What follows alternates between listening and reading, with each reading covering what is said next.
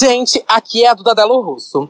Tenho dois recados. O primeiro recado é que o meu áudio deu um problema nos 30 primeiros minutos, corrompeu o primeiro arquivo, então ele tá bem ruim mesmo, tá bem cagado, gente. Já aviso de cara, tá bem ruim. Mas eh, eu acho que o conteúdo importa muito mais do que essa qualidade do áudio. Então a gente decidiu não regravar, porque ficou um episódio incrível. É um tema muito, muito importante. Eu acho que não tem como a gente fazer de novo isso.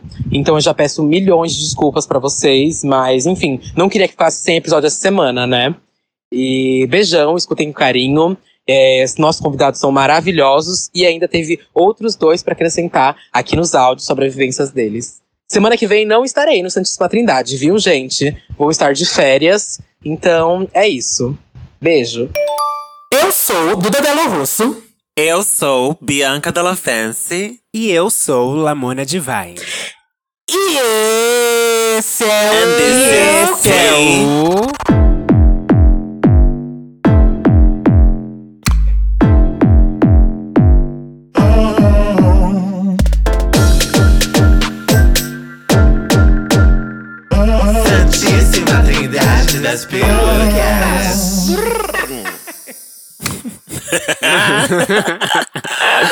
Valeu? Caricatice, Sorry, I'm just- caricatice. I'm just being like the person that I am. Ai. No, I don't like Ai, this mi person. culo, mi culo. I really Hola, don't care, chicos. Hola, chicos y putas. This. Hello, ¿Cómo están? darling. ¿Cómo están? Estou muito bem. ¿Todas bien? Muy bien. ¿Todas muy calientes? Muy bien. E com tu, maricón? Maricón Ay, soy safado. muy, muy buena, gatita. Maricón, Muy hijo de buena. puta. Tá buena. Siempre maricón. Olá, gente, como vocês estão? Tão bonitas? Bonita sempre. Convidados fiquem em silêncio ainda. Qual é o seu look hoje, Bianca? Ai, gente, eu tô cansada de falar esse look, né? Já tô repetindo muito que fez grande sucesso. desde Primeira vez que eu usei ele, fez um puta sucesso. Foi um meu hit na Billboard. E aí eu repeti na versão deluxe. E agora eu tô lançando de novo esse look num compilado de número uns, assim, de remixes e featurings. É o mesmo look de sempre. Eu tô usando uma bota de cano alto e um sorriso. Só. Ai, mas esse look envelheceu como um iogurte, hein? Esse aí tá batido, hein, fia? Puta que pariu. Ah, Qual que é o Azedou, teu, hein? então, Azedou. Lamona? Qual que é o teu, Lamona? Ai, o meu é um Ah. Mugler Spring 2021, Mugler. gata, Mugler, Ah. Mugler. Sabe qual que é Mugler? Coitada. deve ser um não sabe. contratipo. Depois joga no Google qual que é, tá? Pra Sabe nem o que é ver. contratipo, né? Ah, passada. E o seu, Eu Duda? estou com um triquine Ai, de novo. cheio de Toda vez é franjas. triquine também. Esse Ah. triquine, nossa, ele já tá com uma Triquine, freada, minha é filha. Uma franjas, freada seca. Coitada, coitada, como você é invejosa. Como você- Aqui que a gente vê quem é quem. Esse triquine tá só o buraco e a caatinga. É, e elas querem, viu? E elas querem comer. É viu? só o fio cheiroso. Elas Puta que querem, pariu. eu tô passada. Elas querem. Essa elas pandemia querem. mexeu com a cabeça da- da- das pessoas. Vamos de recado? Então vamos de recados? Vamos de Vamos, vamos de Vamos. recados. Bom, siga a gente no nosso Instagram, our Instagram account, arroba Trindade das Perucas. E confira a nossa identidade visual nova, novíssima. Acabou de sair, fresh. Inédita. São fotos novas, nunca repetidas anteriormente, entendeu? Post de interação. É muito importante que vocês interajam com a gente no Instagram, porque vocês sabem que sempre rola um momento aqui, no segundo episódio de quinta-feira, que é onde a gente lê comentários que vocês deixaram nas nossas postagens. Então. Comentem, interajam e aproveita que você tá ouvindo a gente agora pelo Spotify e vai lá no nosso Instagram e faz um stories usando o nosso filtro que tá lá nos destaques. Marca a gente, tá? É, eu não vou compartilhar, mas eu vou ver, tá bom?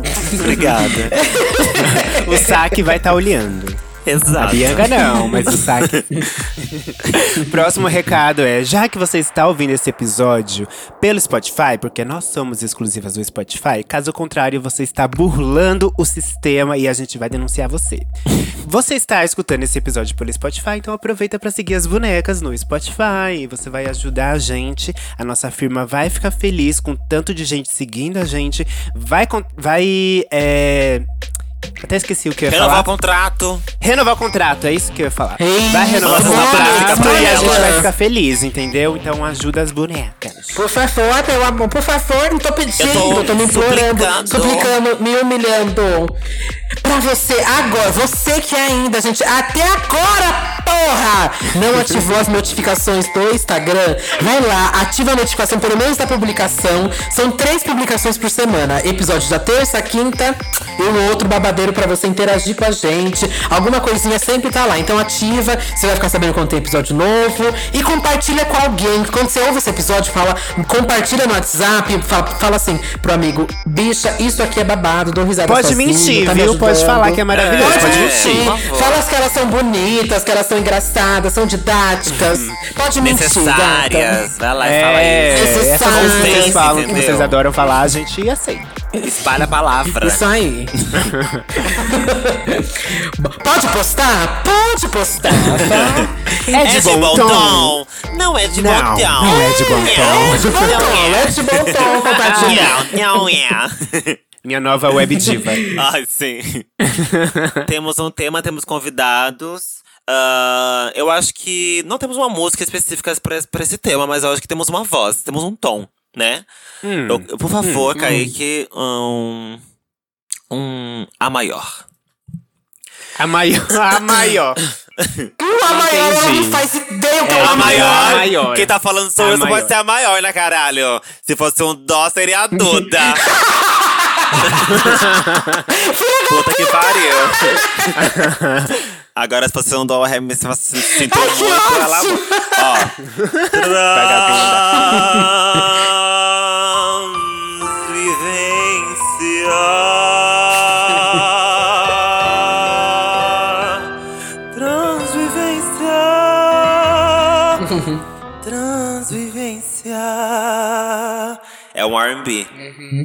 Entendi. Ah, nossa, acabou? nossa Chloe Hale, já né? Não, Bom, gente, hoje...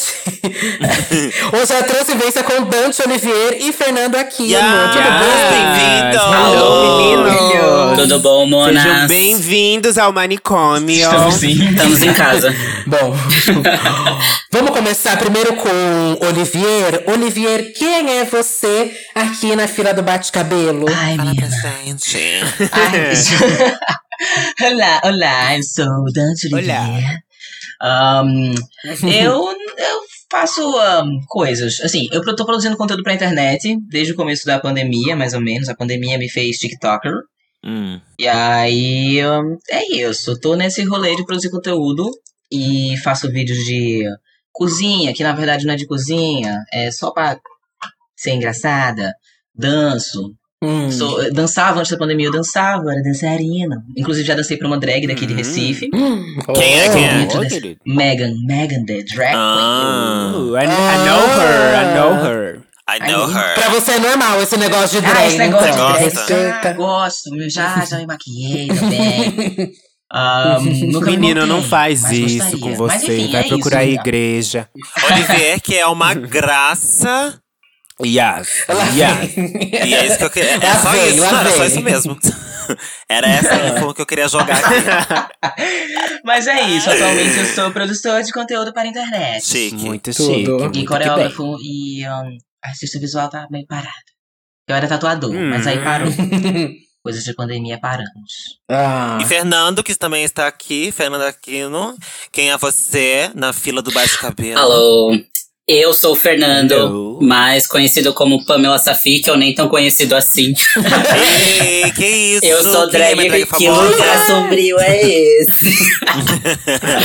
eu sou drag queen há umas, uns bons seis anos, quase sete. E no momento eu sou vagabundo, jogo videogame, sofro na pandemia, mas sou bartender, garçom, sommelier, sou o diabo aí, cara. Oh. Faço o caralho a quatro. Já deixa um LinkedIn aqui, Fernando. Aqui você já sai empregado, não tem babado. Vou passar, vou passar no final. Bom, e Fernando, eu conheci ele enquanto drag queen, né? É, como Pamela, é uma drag queen maravilhosa. Vocês precisam conhecer Pamela. Ai, Safik. saudade da vagabunda, gente. Vocês não fazem ideia. Tô morto de saudade de montar. Quanto tempo faz que você não se monta? Putz, olha, a última vez que eu montei foi para um projeto com a minha família drag, que foi um calendário que a gente fez, e faz bem uns cinco meses, eu acho. Nossa. Foi em outu- outubro. Minha mina falou aqui que foi em outubro. Você é louco. Nossa. Que sorte a sua. Bom, sim. É um livramento. Na verdade, sim. E Oliver e Fernando, a gente quer saber de vocês. Como foi o início da transição de vocês dois?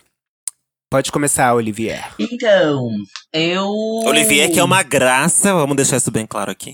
Ai, caralho. Gente, eu não tô sabendo lidar. Será que dá namoro? Você tem 45 minutos pra me soltar, para. Tem 45 anos? Oi! O que você falou? O que você falou, Olivier? Falou que tu tem Eu 45 falei, anos. perguntei se eu falei, você tem 45 minutos pra me soltar, para com isso. Ah, Me tá. Entendi. Porra, você tava entregando a minha idade assim, Deus dará, pô. Você nem a linguinha. Olha lá. Ah, então, eu me eu descobri que transexualidade masculina existia quando eu tinha 16 anos. Antes disso era uma agonia assim que eu tinha dentro de mim, eu queria ter um gênio da lâmpada que me transformasse num menino. Eu ficava viajando assim Uhum. nessas coisas, nessas lombras infantis.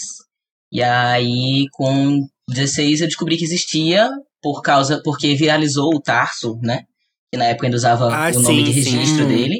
Mas ele era, ele não era um homem trans necessariamente naquele momento, ele não se colocava enquanto homem trans. Mas aí eu fui pesquisar sobre ele e terminei achando na internet vários gringos, vários homens trans gringos. E aí eu fiquei, meu Deus, é isso, essa é a resposta de tudo na minha vida. É, é, é isso que eu sou, é isso, é, é, é isso, é- meu Deus do céu, foi esse desespero, assim. Só que eu morava no interior e, assim, eu tinha acabado de ser arrancado do armário pela minha escola. Meu Deus. Porque eu, eu tinha, tava começando o meu primeiro namoro com a minha primeira namoradinha. Uhum. E aí a escola pegou e aí fez um escarcel, chamou nossos pais. Eu não tive. Nem eu tava entendendo o que tava acontecendo comigo. E eu Meu tive Deus, que contar que pros meus pais. Era. A gente tinha um mês de namoro ainda, a gente tava começando, começando. E aí. Nossa. É. E aí foi um rolê, assim, aí eu fiz, não te, eu não tenho como me assumir, não tenho como ser eu nesse cenário, assim, nunca. Eu morava no interior, com, Uhum. com a escola, vocês sabem como é que é interior, interior de qualquer lugar é Sim. assim, de todo mundo fofoca da vida de todo mundo, todo mundo fala mal de todo mundo, inventa coisa. E aí eu guardei pra mim e só fui sair mesmo, assim, me declarar ser um ser a pessoa que eu era por dentro quando eu cheguei na faculdade. Quando eu entrei na faculdade, com 19 anos. Hum. Aí eu, sei lá, no segundo semestre da faculdade, eu entrei numa disciplina de gênero, teatro, gênero e sexualidade dissidentes. Uhum. Me joguei, assim, aí deu duas semanas, na segunda semana de aula eu tava, gente, chorando na turma, eu sou um homem trans. Virou uma terapia de grupo, assim, aquela disciplina pra todo mundo. e aí, desde então, nesse meio tempo surgiram vários criadores de conteúdo, homens trans e tal, mas no- nesse período de descoberta mesmo, meu, eu tava bem só, foi bem ruim. Uhum. Hoje tá com quantos anos? 24. 24, aham. E você, Fernando, qual foi o seu processo de transição? Jesus. Como que foi o início? Foi o BO.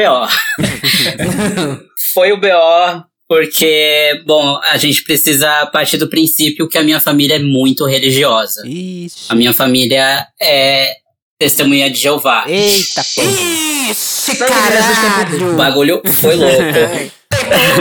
E assim, é, eu tive uma infância muito próxima da minha família. Mas lá para meus 12, 13 anos, quando eu comecei a conhecer a música pop, a Madonna, eu comecei a questionar a parada toda e compreender que eu gostava de mulheres e tal, porque é aquela coisa meio escalonando, né? A gente descobrir quem a gente é. Uhum. E eu passei por todo esse problema de, primeiro, ter uma identificação, uma identidade lésbica, Uhum. e depois sacar que eu era um cara trans. Então, isso, vai, eu- eu tô falando aí, eu tinha o quê? Uns 16 anos, agora eu tô com 27. Eu tô 10 anos num processo de sacar quem eu sou. Uhum. E no começo foi muito difícil, porque mesmo antes, com, a- com essa coisa de gostar de mulher e todo mundo me ler como mulher, era muito difícil, não era aceito na minha família. Eu fui ameaçado, fu- fui agredido diversas vezes, teve todo esse BO e que resultou eu saindo de casa muito cedo. Eu acabei saindo de casa porque não, não dava mais pra ficar lá mesmo. E eu fui tentar a vida, né? Eu, eu namorava com uma pessoa que hoje também é um cara trans, ele também se compreende como um cara trans, o que é muito engraçado. Mas a gente foi morar junto e tal. E foi isso, a gente foi tentar a vida com uma galera e arrumar emprego e pagar aluguel, acabou o gás, todo aquela, aquele BO. Sim. Fiquei muitos anos assim. E nesse período, já tava fazendo drag há uns anos, só de brincadeira, mas comecei a profissionalizar a minha drag. E a partir dela que eu saquei que era um cara trans, sabe? Toda essa brincadeira de gênero que a gente faz acaba levando muita gente a, a descobrir. As próprias meninas falam que de alguma forma isso impulsiona elas, né, a compreenderem o gênero. E comigo não foi diferente. Eu me montei como drag queen, drag king pra uma festa. E lá na festa tava aquela coisa, todo mundo feliz, se divertindo, e eu tava lá de king e um desconforto terrível. E eu pensando, putz, mas eu não tô montado, cara.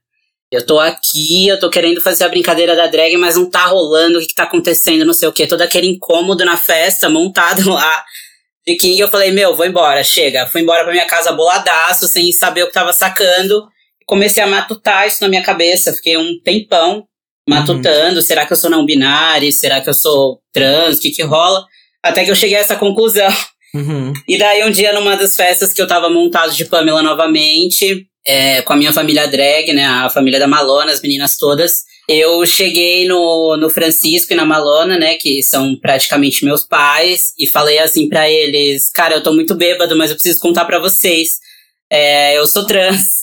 E daí lá na festa mesmo, eu, eu contei pra, pra eles, eles ficaram um, um clima meio assim, meio avar, gente, só tava esperando você falar. Você jura? foi muito engraçado. Você jura? É, então você jura, não diga. Então, meio que já estava encaminhado por muitos anos, mas eu não sabia ainda como dar nome a isso. Então, foi um processo bem conturbado. E ho- hoje em dia vocês têm o, o apoio da, da, da família de vocês? Vocês têm outra família, que é aquelas que, aquela que a gente Que escolhe, a gente cria, né? é que a gente cria? Hoje em dia eu tenho. É, Tem? Tem. Foi um processo muito difícil aqui em casa.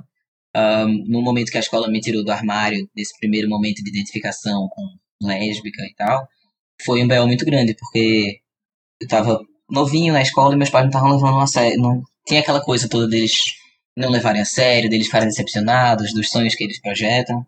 E aí quando eu vim a me, a, a me colocar enquanto um homem trans, ficou a gente já tinha, já tinha, estava num processo de se entender. Já tava, eles já estavam aceitando namorada minha em casa, já estavam, é, é, já tinha entendido o que era, já tinha conseguido ensinar a eles um pouco sobre a nossa comunidade, eles já estavam mais abertos. E aí, para falar sobre a transexualidade masculina, foi mais fácil, foi mais tranquilo, porque eles, meu pai, de certa forma, já imaginava uma coisa assim. E aí, quando eu fui falar, ele já aceitou. Eu tenho o privilégio de estar numa família que é muito aberta a diálogo, assim. E, Que bom. Que bom. e a abraçar. Mesmo eles sem entender, mesmo eles sem Uhum. concordar. E aí, aos poucos, a gente foi se entendendo. Nesse sentido. Ai, que bom Uhum. isso, olha. Uma coisa que ainda é uma questão com a gente é eu gostar de meninos também. Uhum. Porque a medida. Isso aqui que, que o Fernando falou, de você, é muito comum você se entende primeiro, essa, essa jornada assim, né? De você se entender ali primeiro num lugar de lésbica, e aí depois você perceber, oh, não é bem isso. Isso é um, um caminho que é, é muito comum entre os meninos trans, que aconteceu comigo também. E aí depois eu percebi que é, era um pouco de eu querer afirmar uma masculinidade, sabe? Eu ficar com meninas, Uhum. que na verdade eu gosto Sei. dos dois. Uhum. E aí a questão, o quesito gostar de meninos, pra eles agora ainda é um, um território sensível. Um passo de cada vez, Hum. né? É. Uhum. E você, Fernando? Ah, é ainda pra mim ainda um pouco emba- embaçado, assim. Eu tenho um, um, um mínimo contato com a minha família. Tipo, a gente não se fala tanto assim. É, às vezes troco mensagem com meus primos e tal. A minha mãe, eu falo com ela, às vezes, assim, na semana, pergunto, e aí, como você tá? Até porque a gente tá numa pandemia, né? Uhum. Então, eu tenho irmãos mais novos e a gente se conversa também pra passar essas informações, mas pra saber se tá vivo e esse tipo de coisa. Mas eu não posso dizer que o nosso relacionamento é tão próximo. Meu pai mesmo, eu encontrei com ele depois de uns dois anos. Uhum. E foi meio estranho. Ele ainda. Ele, ele não aceita, a gente já teve muito problema com isso, já discutiu muito. Então, sei lá, eu tô deixando eles ali no cantinho deles, eu tô aqui no meu, e sei lá, vamos ver o que vai dar. Mas eu tenho a minha família drag, né? Que é uma galera que me acompanha Oh. há muitos anos e tá comigo sempre. Eles me apoiaram em toda a transição e ainda me apoiam muito. Então, é aquela coisa, né? Que é famoso ditado: a família é quem a gente escolhe. E é a isso que eu me apego. É bem É. por aí mesmo. Que bom saber que você tem pessoas queridas acolhendo você. Uhum. Vocês falaram duas coisas aqui que eu, é, que eu senti meio que nos dois cursos, que, enfim, passa pelos dois, que é a coisa do tempo, né? Como é- a gente recebe muito e-mail, gente, muito, muito e-mail de pessoas que estão querendo iniciar uma transição e tudo mais, e é, todos os e-mails que a gente recebe sempre tem uma pressa, sabe? Sempre tem uma urgência, e a gente entende essa urgência, essa pressa, ou de gente que quer sair do armário e tudo mais, mas a gente sempre bate nessa tecla de vamos com calma, vamos fazer tudo uma, uma coisa de cada vez, com muita calma, num processo também, ver onde você tá e tudo mais. E aí o Fernando falou como esse processo para ele deu, foram 10 anos de identificação, sabe? E como o Dante ainda também tá nesse processo com a família dele, coisas abrindo na mente da cabeça da família dele. Então, sabe que é um processo que demora, às vezes, que são tem, é um tempo, Sim. né? É um bom tempo. E assim, se eu puder dar uma dica sobre isso, cara, você tá com pressa de, sei lá, fazer a transição, fazer a hormonização, fazer algo pra se mexer, cara, vai atrás dos documentos. É uma parte chata pra caramba. Você tem várias tasks pra completar, se é esse o caso.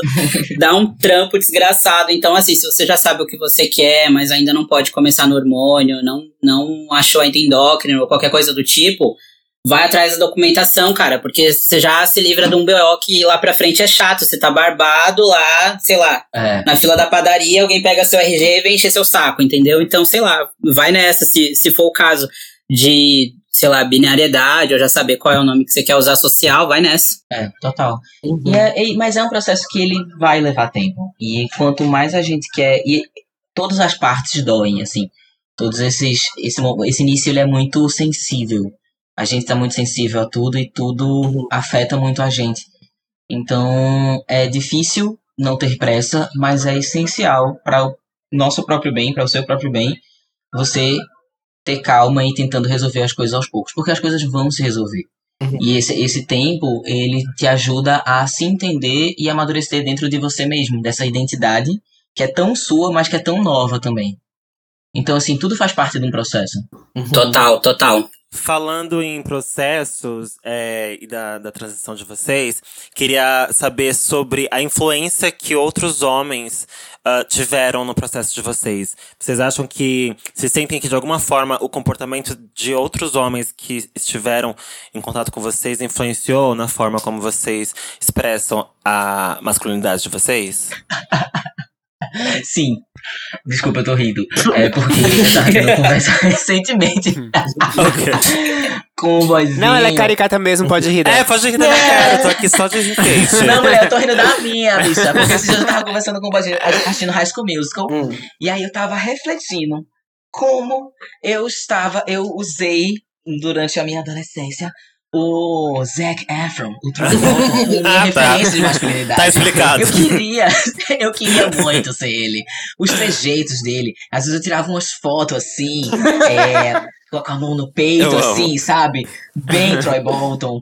Eu não sei, ele foi uma referência visual e de comportamento de trejeitos literal que eu usei por um tempo. E ainda sobram alguns resquícios de Troy Bolton na minha pessoa.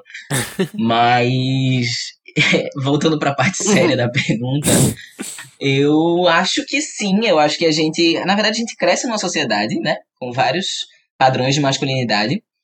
E a gente, quando tá nesse processo, a gente vai se espelhando no- nos caras que a gente acha legal, ou nos caras que a gente olha e quer ser. Ou a gente, às, às vezes a gente só acaba reproduzindo o que a gente acha que é o masculino, que é, que é o que pertence a um homem, pra gente se afirmar enquanto esse homem que a gente é. Houveram espelhamentos, especialmente vindos da, da ficção, mas eu não consigo puxar ninguém próximo, assim, necessariamente. Hum.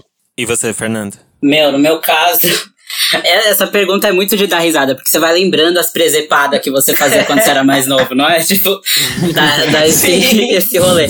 Cara, primeiramente, os homens da minha família me deram muito exemplo do que não fazer.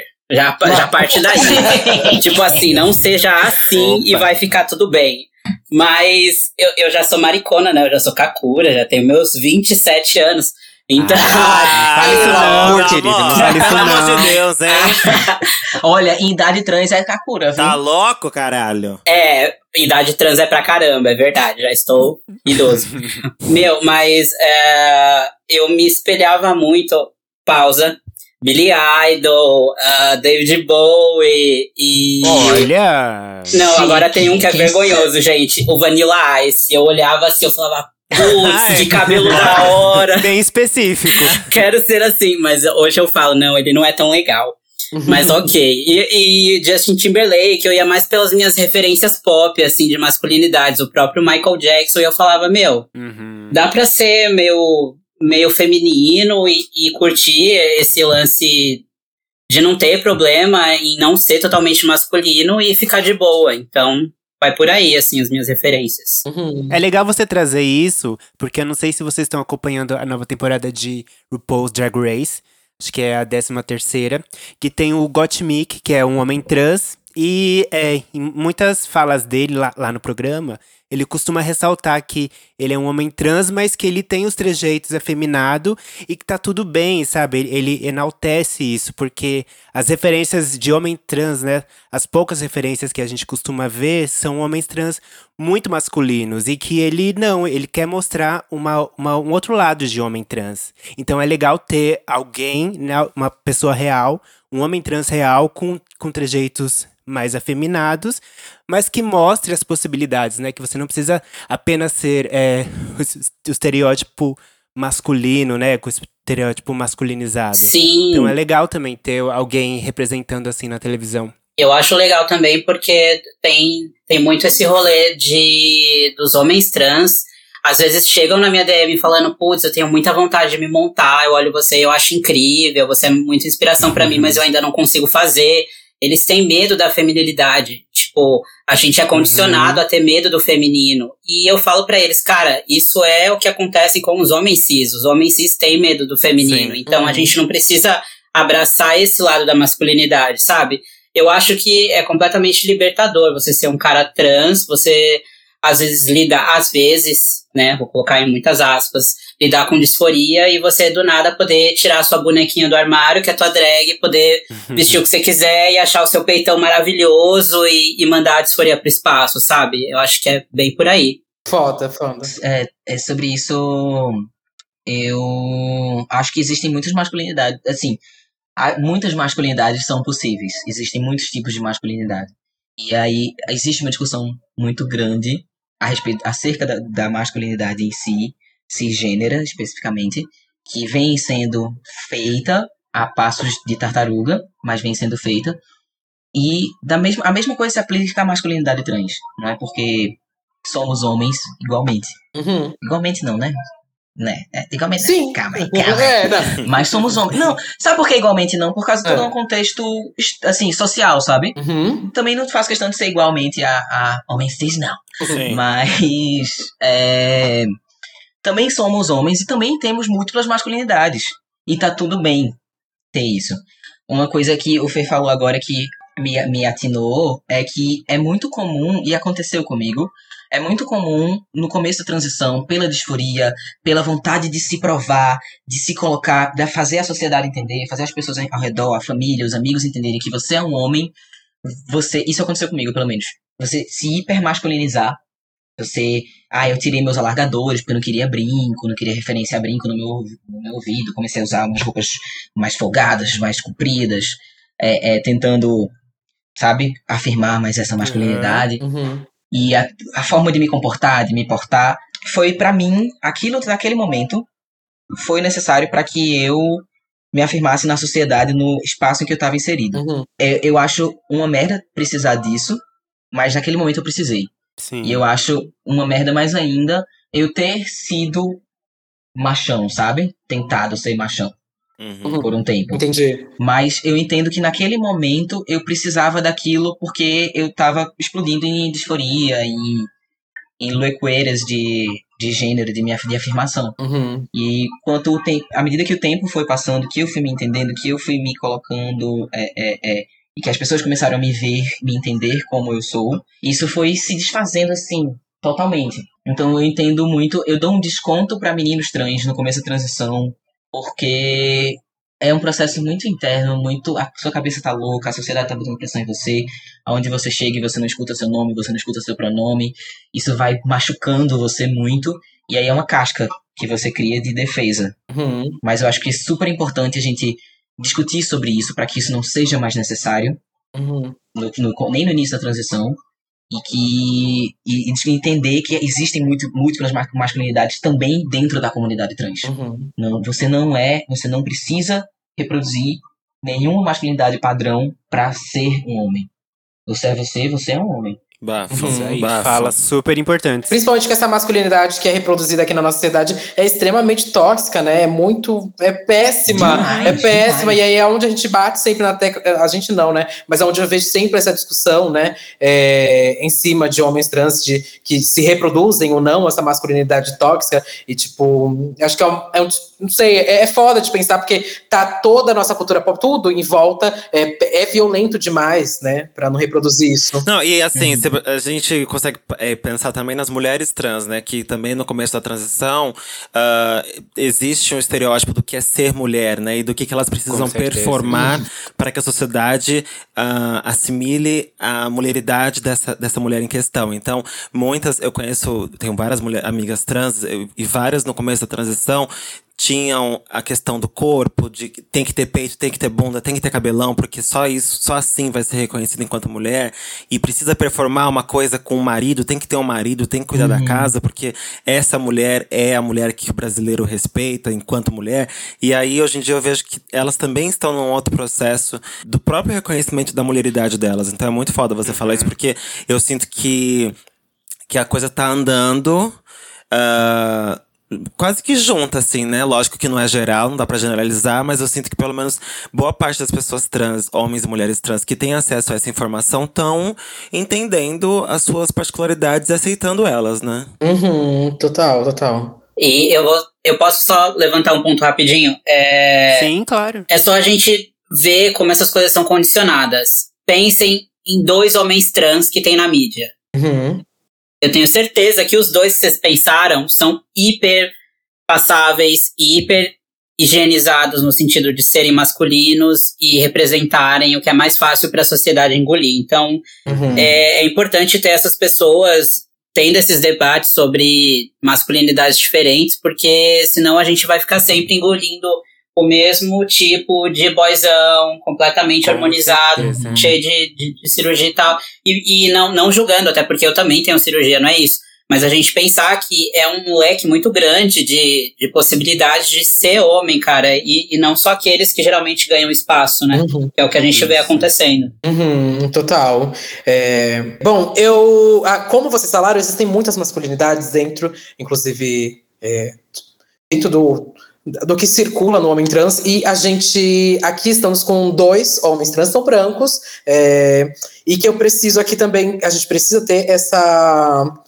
Essa outra referência de como que é um corpo trans preto, sabe? Qual que é, a, qual que é essa vivência, né? Recortes, esse recorte. recortes, né? Esse recorte é muito necessário. E aqui a gente tem Sim. um áudio do Stefan Costa, que é um criador de conteúdo, influencer maravilhoso, que contou aqui um pouco pra gente como que foi pra ele esse processo de transição.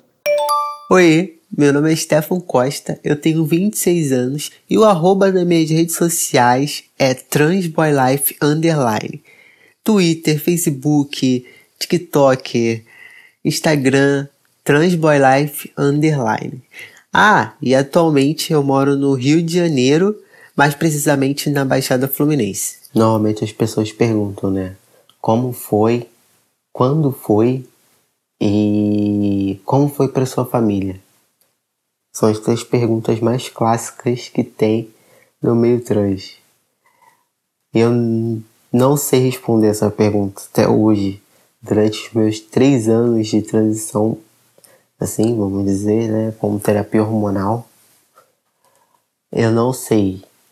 Eu sei que eu sou trans desde criança e que aos meus 23 anos eu decidi que eu iria externar isso pro mundo, sem medo, assim, e com medo, sabe? Foi tipo, tá com medo? Vai com medo mesmo. E foi isso. Foi bem complicado, não foi fácil.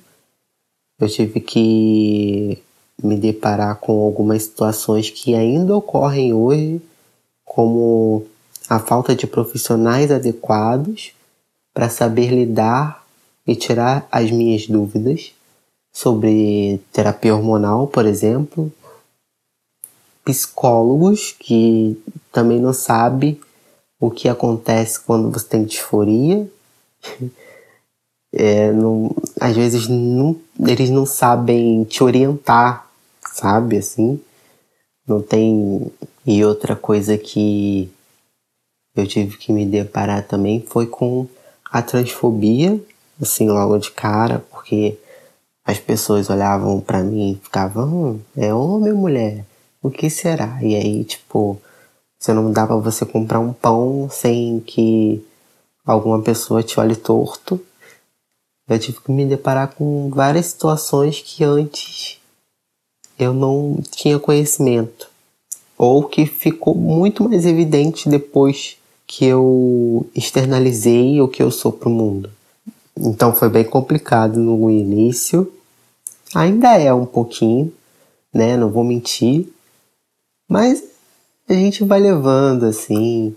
A gente vai sabendo lidar com certas situações que antes magoava muito, hoje em dia já não magoa tanto, porque ali você já sabe fazer um jeitinho ali, se blindar né, das situações, mas no início era muito complicado, complicadíssimo, complicadíssimo. Cara, eu sempre digo que a raça ela vai vir sempre antes do gênero. Porque primeiro as pessoas vão olhar a sua cor e depois elas vão te julgar ou te analisar pelo seu gênero, né? E ser um homem preto é complicado na sociedade, porque primeiro eles vão olhar para mim como o homem preto, aquele marginal, aquele violento e todas aquelas situações que o homem preto já passa na sociedade que a gente já tá cansado de saber, né? E aí depois eles vão me olhar como homem trans, porque eu tenho a passabilidade, né? Para quem não sabe, a passabilidade é quando as pessoas te olham assim de primeira e não falam que você é trans, vamos dizer assim. Eu odeio esse termo, mas é normalmente é assim que se, que se fala. Enfim. E aí tem toda essa estigmatização por conta da cor da minha pele que eu comecei a enfrentar e que eu não estava preparado para isso, sabe? Eu não estava preparado para olhares. Não que antes não, não tinha olhar, tá? Eu tinha olhar sim, mas parece que agora é pior, sabe? É muito pior. Eu não estava preparado para ser parado por policiais. Não estava preparado. Eu nem imaginava que isso poderia acontecer comigo e assim, é, parece até uma utopia, né? Eu não imaginava que um homem preto ia ser parado por um policial. Mas é porque eu não parei para pensar real nessa parte de que eu tava me transformando num homem preto, tá ligado? Eu não, não tava na minha mente, eu só tava me transformando, vamos dizer assim, num cara trans. E é isso. E eu não me liguei que, tipo, caralho, olha a cor da sua pele, sabe? Eu não me liguei nisso. Então eu não fui preparado para os eventos que iriam acontecer depois que eu começasse a minha terapia hormonal e depois que todo mundo na sociedade fosse me ver como um cara preto. E eu acho que ninguém está preparado, até porque isso não deveria existir, obviamente. Não deveria existir nunca para ninguém. E eu, particularmente, não desejo isso para ninguém. E essas especificidades ela ela tá aí, né? É só a gente ver os jornais, as revistas, Porque eu sei que, embora a sociedade ela rejeite a cor da minha pele, ainda assim é complicado. Mesmo eu sabendo disso, é complicado na prática, né? Fora que, cara, os cara preto aí, eu, eu ficava me perguntando sempre, ah, por que não tem trans preto, tipo, influencer, sabe? Porque a gente só vê os caras trans branco com milhares de seguidores e etc e tal. E depois, quando eu comecei a entrar nesse meio, né, influenciadores, da comunicação, assim, de internet, de mídia e tudo mais, eu entendi, cara. É porque a gente, quando eu digo a gente, eu tô dizendo os cara preto mesmo, os homens pretos, a gente tá tentando viver, tá ligado? A gente tá tentando sobreviver primeiro para depois mostrar a gente na internet. A gente, o pessoal tá tentando fazer o corre deles, sabe? Trabalhar, tá se ferrando de trabalhar para depois ir lá e mostrar, sei lá, a sua pequena conquista da sua transição na internet. Enquanto o cara branco não. Normalmente a gente vê os cara brancos super privilegiadaços, super privilegi... nossa, muito privilegiados, sabe? Já, ah, iniciei minha transição ontem, sei lá, hoje já tô fazendo minha mastectomia. É um exemplo, tá? Não sei se isso já aconteceu, mas é só um exemplo. E, mano, o cara preto, ele precisa ralar, ficar sei lá quanto tempo juntando dinheiro. Ou, tipo, no meu caso, fazer vaquinha para tentar fazer a sua mastectomia tão sonhada e tudo mais. Então, mano, é um, uma coisa totalmente oposta né, que a gente vive o tempo todo. Porque a gente sofre, eu acho que duplamente, né? Primeiro o racismo e depois a gente sofre a transfobia. Claro que todo todo corpo tem a sua especificidade, todo corpo tem a sua particularidade, né? Então, falando assim, de um modo geral, vamos dizer assim, né? É mais nessa essa pegada mesmo do da sociedade mesmo, olhar para você e falar, caralho, é um cara preto, eu vou atravessar a rua e vou esconder meu celular. E aí ela não vai falar assim, hum, é um cara trans. A sociedade nem vê isso. Sociedade vai ver primeiro que é um cara preto. Ali na rua de noite. É super estranho. Super suspeito um cara preto na rua de noite andando. Sabe? Então acho que essa é a parte que mais pega, assim. E que eu, particularmente, não estava preparado para isso. Mas, infelizmente, infelizmente eu estou conseguindo aprender a lidar com o racismo. Mas não deveria ser assim. Babado, hein? Que voz calminha do Steph. Ele é um amor. Ele é um né? amor. Você gosta de fumar um? Gosta de puxar um? Eu ia falar isso, meu. Pega o contato Nossa, desse eu fiquei mano. chapada só de ouvir, menina. Que delícia. Delícia Gosta de de um chá de cogumelo? Ai, mas ele é um gatinho também, viu? é, mesmo. Ele é mesmo. Aham. Mas ele puxou aqui um ponto muito importante, né? Como raça vem antes de tudo, tudo, gente. Vem Nossa, e achei muito curioso. Eu nunca tinha ouvido da, da, da boca de um homem trans essa, essa parte de. Eu não percebi que estava virando um homem preto. Nossa, né? sim. Não é que eu tava virando só uma pessoa trans, eu tava virando um homem preto. Uhum. E aí eu tava só querendo ser feliz e quando eu vi, eu tava virando um homem preto. E o homem preto é uma das figuras mais odiadas no- no- na sociedade brasileira, né? O homem preto e a mulher Com preta. certeza. É muito forte, muito forte. Me arrepiei completamente. Eu também. Muito forte. Real. Eu tô me arrependendo de novo agora, só de lembrar. Gente, aqui é a Duda do Futuro e eu vim dar um recadinho pra vocês. Como eu falei anteriormente, é, tentamos chamar o Stefan e o Theo e os dois não tinham agenda no dia que a gente ia gravar. E não dava meio pra alterar, a agenda não bateu e a gente decidiu incluir os áudios deles aqui nesse episódio como participação. E o do Stefan a gente conseguiu ali na data da gravação e o do Theo a gente não conseguiu.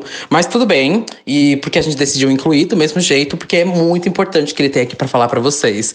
Então conheçam o Theo, uma pessoa maravilhosa. Olá pessoal, eu me chamo Theo Brindon, eu tenho 25 anos, nasci aqui em Salvador, mas fui logo cedo para São Paulo, bem pequenininho, com menos de um ano. Fui criado lá até os 15 anos, Depois retornei para cá, para minha terrinha. Eu sou formado pelo Instituto Federal da Bahia aqui, como técnico em informática. Atuo na área de tecnologia da informação, normalmente para gerar renda para mim, porque atualmente eu faço a graduação em medicina na Universidade do Estado da Bahia. E, bom, o maior dos meus títulos, né, que eu não poderia deixar de mencionar, é que eu sou o papai de Dionísio, o bebê ao qual eu gestei e pari em setembro de 2019, né, que é fruto do relacionamento transcentrado que eu vivo. E para quem não sabe, uma relação transcentrada é aquela que as duas pessoas são trans ou mais, né, em caso de relacionamentos não monogâmicos. E para quem quiser acompanhar um pouco mais sobre mim e sobre a minha trajetória, é só ir lá no Instagram, que é a rede social que eu mais utilizo, né? É Telbrindon, T-H-E-O, Brandon B-R-A-N de navio, D-O-M de Maria. Especificamente no meu Instagram, o Brandon no final é com M. Bom, eu não saberia definir para vocês um ponto de início de transição para que a gente pudesse refletir algo em cima desse momento específico. Assim, falar sobre transição para mim, né, eu acho algo sempre muito abstrato, porque na real mesmo, né, o que, que é a transição? Algumas pessoas vão definir como o dia que conheceu a palavra trans, né? Outras ainda vão insistir naquele quesito da hormonioterapia. E ainda vai ter aquele pessoal que vai achar que a gente acordou um belo dia assim e virei, né? Enfim. Eu venho entendendo, assim, grande parte do movimento social também vem se identificando com isso, que a transição é tudo isso e mais um mar de coisas que um único momento, assim, não vai dar conta de abarcar, sabe? Que assim como as pessoas cisgêneras, assim, que não são trans, no caso, não possuem esse ponto de partida exato, né, para construir suas identidades de gênero, as pessoas trans, elas também não possuem, porque nós somos produtos de um conjunto social que a gente vai experimentar diariamente, sabe? E pensando então nessa narrativa contínua, assim, eu acredito particularmente que viver essa transição ao longo da vida sempre foi para mim uma tarefa imbatível. Se eu pudesse escolher uma palavra, eu escolheria essa né? não somente por vir de uma família religiosa conservadora, que todo momento se colocou contra a minha existência, né? como também vivenciar em um contexto racializado e periférico. Quando muito, assim, a gente vai ter direito a acessar as informações acadêmicas teórico-reflexivas por último. Então, assim, pensar no corpo trans preto e suas especificidades, para mim, é algo que eu sempre faço com muito cuidado, porque eu, particularmente, já sofri muita sanção relacionada a isso, né? Ser enxergado enquanto uma potencial ameaça nas ruas, né, por ser lido como homem, tanto pela própria população em geral, que vai atravessar a rua quando observa minha presença, vai se afastar quando eu chego no ponto de ônibus perguntando a hora, sem nem ouvir a minha fala, né, já pressupondo que eu sou um ladrão, até os próprios encontros com a força policial, que assim, normalmente é um momento extremamente angustiante por existência, para quem detém desses marcadores sociais que eu detenho, né? É, não somente pelo histórico que a polícia possui com a população negra, né, que já está muito bem estabelecido, que é uma política genocida, mas também por levantar questões como abordagens incorretas, né, com relação ao gênero mesmo das pessoas. E até um possível convite eu, eu estenderia aí é, a revisão da criação, que a priori para a gente, né, para os transmasculinos, é, muitas vezes vem de um outro lugar. Sem essa malícia das ruas que os homens cis, por exemplo, vão ser alertados desde cedo, né? De carregar sempre sua carteira de identidade, de não utilizar determinadas roupas e acessórios para não ser gatilho para algumas situações, enfim. É, e acho que as intersecções de tudo isso em Salvador é mesmo falar sobre intensidade e frequência, porque nós estamos tratando da cidade que temos mais pretos no Brasil e que, por sinal, é também uma das pioneiras nas reivindicações sociais LGBTs. Então, é isso, assim. E falar sobre Dionísio, olha, eu sou suspeito? Eu sou suspeito de falar de Dionísio. Porque, além de eu ser pai, eu sou um pai babão, admito. admito mesmo.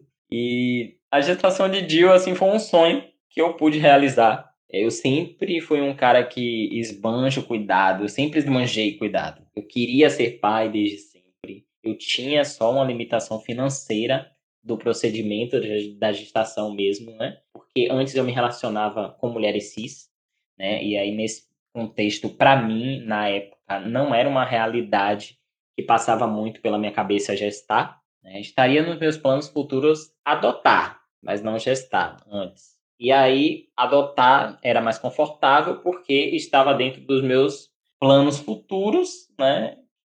Era um ato que eu poderia ter mais tempo para me preparar, né, financeiramente, tudo, e não envolvia eu ter que trabalhar as questões que eu tinha com o meu corpo, que eu vim trabalhar posteriormente. É, aí eu conheci minha esposa, né, que também partilhava desse desejo de construir família nos mesmos moldes que eu, que pensava em ter também, né, uma criança. Nós não tínhamos a limitação financeira mais, né, que é a concepção. Quando trocamos esses anseios, foi foi algo assim que veio de imediato, né, de, de a gente pensar, poxa, achamos a última peça do quebra-cabeça.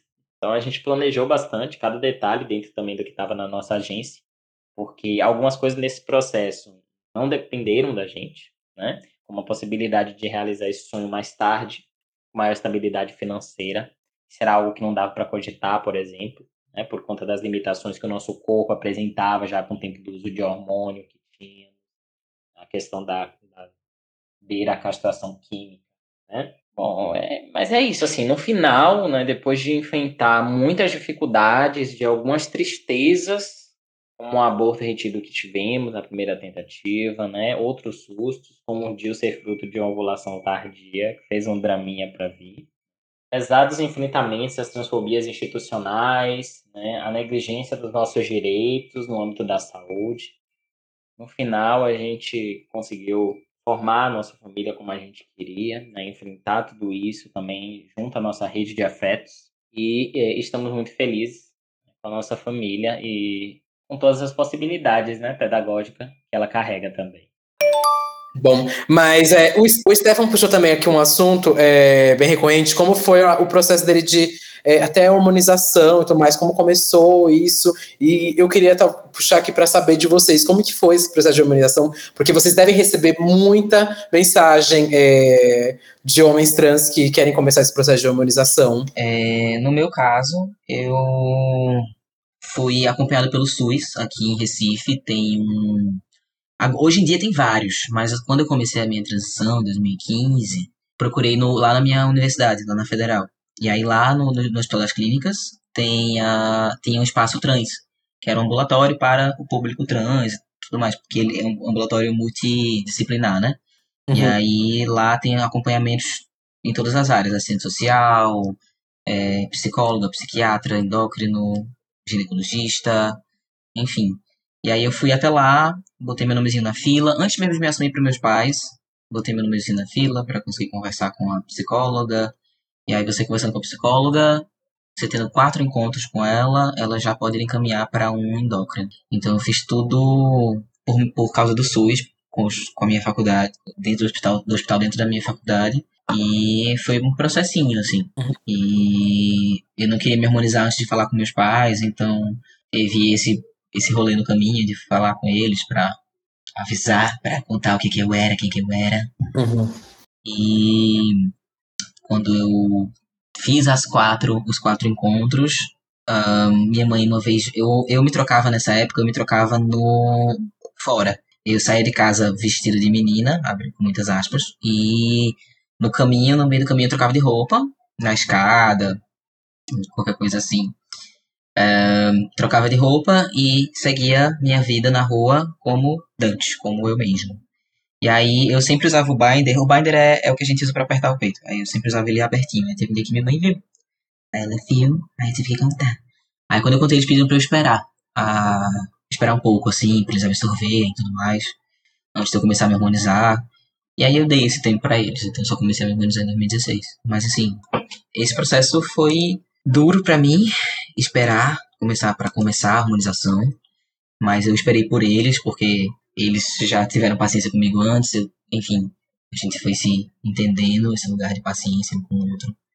E aí eu fiz isso de esperar por eles. E uma vez que começou a, a, a testosterona entrar no meu sistema, a primeira coisa que a gente sente é a voz muda com os três meses a voz a, a mudança da voz ela é bem marcante uh, tesão você fica leque Você fica subindo pelas paredes com qualquer coisa.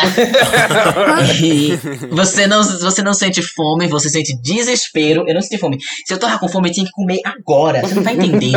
Eu não tô com fominha. Eu preciso comer agora, eu preciso comer um boi. Então, assim. É uma larica, muito né? intenso. É. Era, era uma larica, uma larica de testosterona. Depois só custa- acalmou. Acalmou a, a, a, a safadagem e acalmou a fome. Mas assim, é, muda tudo no seu corpo, assim, a gordura corporal se redistribui, você fica com mais resistência em atividade física. Pelo menos eu senti isso dançando. É, uma resistência maior, assim, para as atividades físicas. Deixa eu te perguntar uma coisa. Esse tempo que sua família te pediu, um ano, né? Foi um ano, né, de tempo que eles pediram. Não chegou a ser um ano, não. Foi alguns meses. Hum. Você acha Eu que comecei a me harmonizar em março, eu acho. esse tempo que eles pediram foi um tempo pra eles digerirem a ideia? Ou durante esse tempo eles ficaram tentando mudar a sua cabeça? Não, não, foi pra eles digerirem a ideia. Eu questionei sobre isso. Hum. Ah, tá. Ah, mas foi pra eles digerirem mesmo a ideia. Ele já tava Ótimo. tudo muito certo, já tava tudo muito claro do que que era, do que que tava acontecendo, de quem eu era. Na verdade, em uma briga com meu pai, ah, quando eu tinha, quando eu era adolescente, ele tinha perguntado: "Você quer virar menino?" Eu: "Não." Mas isso voltou em pauta quando a gente, no dia que eu me assumi pra eles. Ah, ele falou: "Eu sabia, eu já tinha lhe perguntado, você lembra disso?" Eu fiz: "Não." Ele fez: "Então, teve aquela briga lá?" Ele perguntou se eu queria virar menino. Eu fiz: "Ah, Passando. por que você não falou naquele dia? Eu fiz porque eu não tava me entendendo ainda. Uhum, eu, eu tava no meu processo. Então, eu também entendi isso, assim, tipo, eu tive o meu processo pra entender e aceitar o que que eu era, quem eu era, e eles também estavam no deles, então eu quis respeitar esse processo deles, Sim. porque já que a gente tinha uma boa relação, sabe?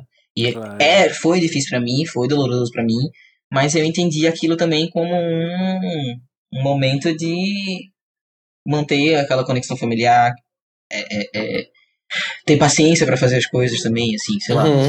E pra você, Fernando, como que foi esse processo? Ah, o processo é como o Oliver tava falando, né? É um- uma coisa demorada e a gente tem que ter muita paciência. Inclusive, os meninos que estiverem escutando, vão com calma e tal, não se precipitem. Eu sei que a gente fica muito preocupado em fazer tudo logo, mas não adianta. Até porque você tá formando uma pessoa, né? Você tá, você tá construindo o, o seu homem ou a sua pessoa não binária, então vai na sua e vai de boa.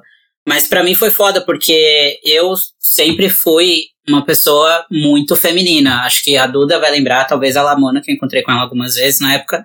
Eu tinha um corpaço super curvilíneo, peitão, rabão e tal, aquela coisa. E é muito difícil você tentar construir a sua masculinidade em cima dessa base. A minha voz era hiper fina. Tem podcasts que eu gravei antes que hoje, tipo, eu prefiro não ouvir porque, assim, eu odiava a minha voz. Era hiper fina e me dava muita disforia. E eu demorei até pra começar a hormonizar, até porque eu sempre fui muito perdido. Eu não tinha muitos amigos trans, não sabia por onde começar. E eu fui atrás do ambulatório aqui em São Paulo. E não, na época não foi muito legal a recepção lá no ambulatório, tipo, foi meio escrotinho, eles queriam que eu já tivesse laudo, eu falei que eu não tinha, e a pessoa que me atendeu não foi muito legal, eu acabei desistindo.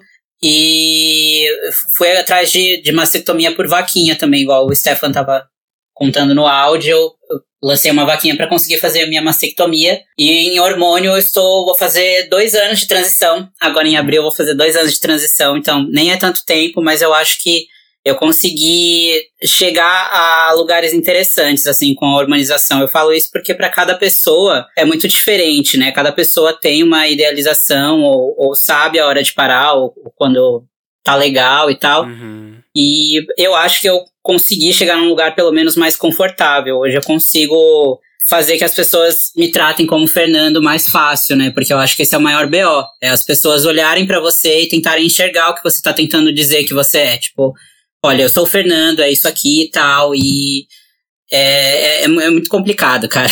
Eu sinto que boa parte da, da hormonização dos homens trans é fortemente impulsiona, impulsionado pelo que a, a sociedade vai tratar a gente, sabe? Uhum. Tipo, eu faço drag, eu poderia não ter barba, eu poderia estar sempre raspando a barba por conta da minha drag queen, e talvez eu até preferisse, mas Eu tenho um trabalho com o público em que se eu tivesse a Barbie, eu sei que vão me tratar no feminino. Porque o cara que me vê de costa vê uma cinturinha fina e um rabão. E aí ele fala, oi moça. Quando eu viro de frente, ele fala, "Hum, desculpa. Oi, cara, e aí, tal, não sei o quê, entendeu? Então, tipo, é, é a, transição ela acaba sendo influenciada por tudo isso, mas por hora eu estou satisfeito com o lugar onde eu cheguei. Uhum. Eu, eu, eu tenho esse problema também. Eu tô começando a aceitar a minha perna. Mas eu tinha um problema muito grande com a minha perna. É o ó, é muito ó. E assim, o povo fala, não, mas por quê? Perna, nossa, eu queria eu, malho, não consigo. Mas, bicha, não é sobre isso. É sobre você se sentir bem no seu próprio corpo, é sobre você se sentir validado. E é muito ruim você ter, você querer se sentir validado constantemente pela sociedade e você fica tentando ser desconstruído com relação a isso, mas ao mesmo tempo você tem questões internas com relação a isso. Uma loucura. Sim, total. E até porque é, ai, é muito foda, porque a gente tá condicionada a, a se sentir mal com esse corpo, né? Foda. Mas eu queria passar. é, já que você falou da mastectomia e que o Fernando a gente acompanhou, né? Eu acompanhei, quer dizer, desculpa. Eu acompanhei o, a vaquinha dele. é, como que foi também essa vaquinha, é, Fernando? Pra, conta aqui pra gente. Então, a gente fez um mutirão, né? Porque na época eu trabalhando de garçom mais fudido que não sei o que, eu falei, cara, eu preciso fazer isso, não tá aguentando mais, porque, como o Oliver tava falando, a gente, quando tem disforia no peito, a gente usa o binder, e é um bagulho que machuca pra caramba, sabe? Imagina você trabalhando como garçom, andando com bandeja pesada, por mais de, sei lá, sete horas por dia, seis vezes por semana, com um elástico prendendo seu peito, de forma que você mal consegue respirar. E aí você olha pro lado e tem um cara cis carregando uma mesa de boa e ninguém vai tratar ele como moça ou como querida ou como florzinha no meio do trampo. Então, eu cheguei num lugar onde que eu não conseguia mais trabalhar, eu não conseguia sair na rua, eu não conseguia fazer nada porque eu não aguentava mais estar dentro do meu corpo. E eu tive muitos episódios pesados com isso em relação à disforia. E eu falei, meu, eu preciso me mexer, eu preciso pedir ajuda, não tô conseguindo sozinho e tal. E foi aí que eu lancei a vaquinha e muita gente ajudou. A galera do meu trabalho ajudou, é, minha gerente ajudou, é, muita gente que eu conheci da internet, ou as, própria, as próprias drags, né? A cena drag todinha ajudou. Vocês também Uhum. acabaram me ajudando, divulgando. Naquela época eu fiquei muito feliz. E a minha namorada também, a Cherry, pra quem não conhece, a Cherry Pop, grandíssima drag queen, Uhum. mina foda de São Paulo.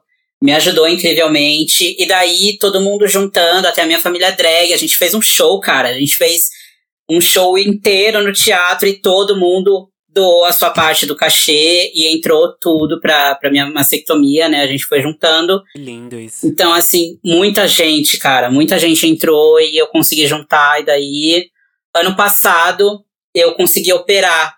Foi ótimo e eu me recuperei bem. Foi até bem rápido. Ai, que bom. Tô bem Que bom. melhor agora. Tudo. Coração quentinho. Gente, falando, falando nisso, acho que a gente pode puxar pra falar de saúde, né? A gente sabe que existe um problema muito grande de saúde com pessoas trans, com homens trans. A transfobia médica é uma realidade no Brasil. Queria que vocês falassem da dificuldade que vocês ainda enfrentam quando vão procurar ajuda médica. Eu passei um tempão sem ir para hospitais. Eu só frequentava o SUS, porque no SUS a carteirinha era com meu nome social, existia um ambulatório, era um ambiente controlado para isso. Mas, é, e- mas só, só naquele hospital. Qualquer outro hospital eu não queria pisar, mesmo do SUS, porque eu não tinha plano de saúde. Era, eu queria, eu, eu só queria fazer tudo lá, porque me dava desespero só de pensar em pisar em outro lugar que não fosse me tratar por quem eu sou. E eu tive, quando eu fui começar a minha, minha, minha harmonização, harmonização, eu tive que ir fazer exame e de mama. E não era lá. E aí foi um episódio bem ruim, assim, que eu ter que ir para um, uma clínica de exame e ela é toda pensada para mulheres cis.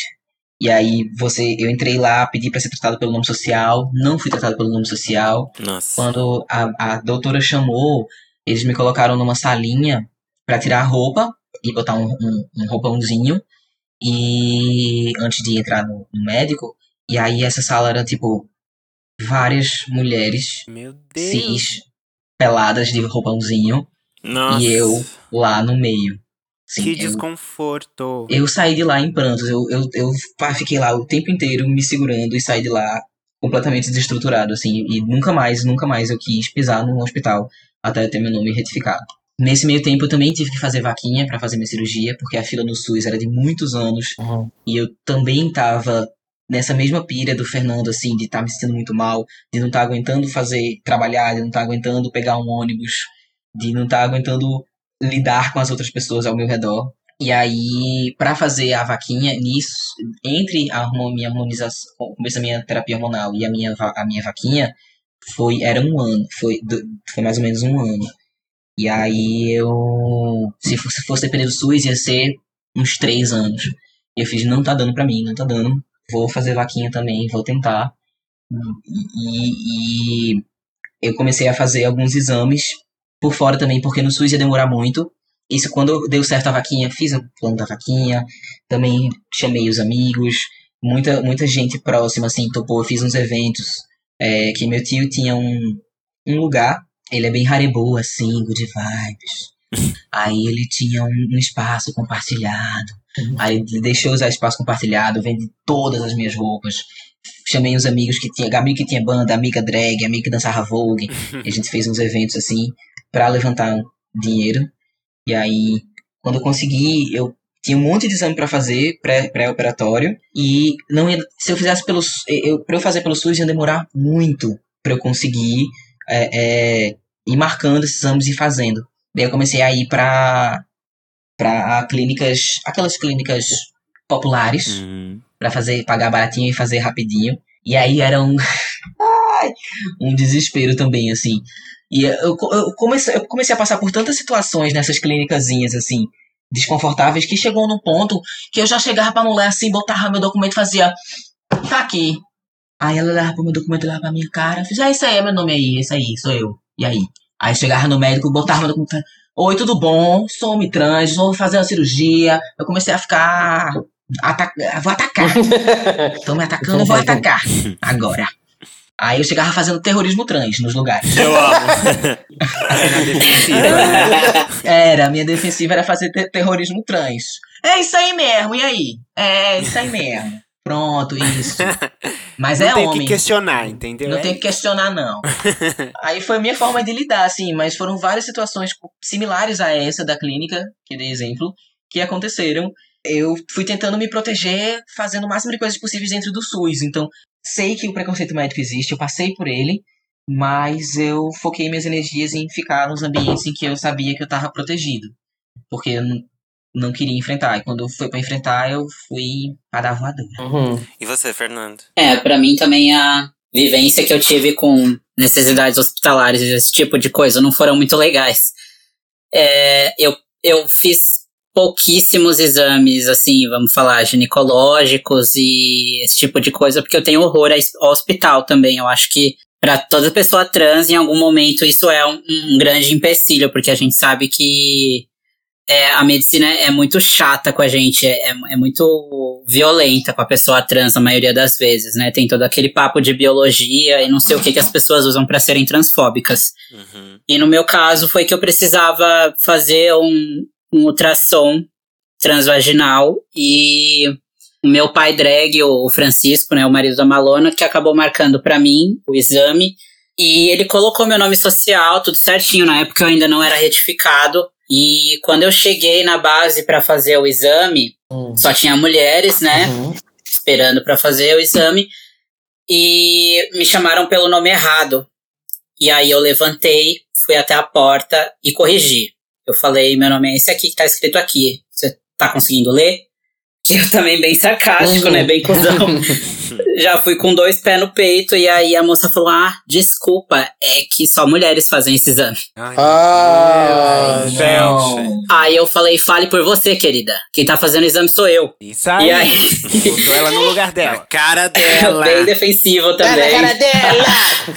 E aí fiquei lá esperando, porque, enfim, já tinha gastado condução, já tinha acordado cedão, já tinha ficado de jejum e o caralho. Uhum. Fiquei lá pra fazer a porcaria porcaria do exame, entrei lá numa salinha escrotíssima, bem esquisita assim, entrei, e aí ela só falou pra mim, deita e tira a calça.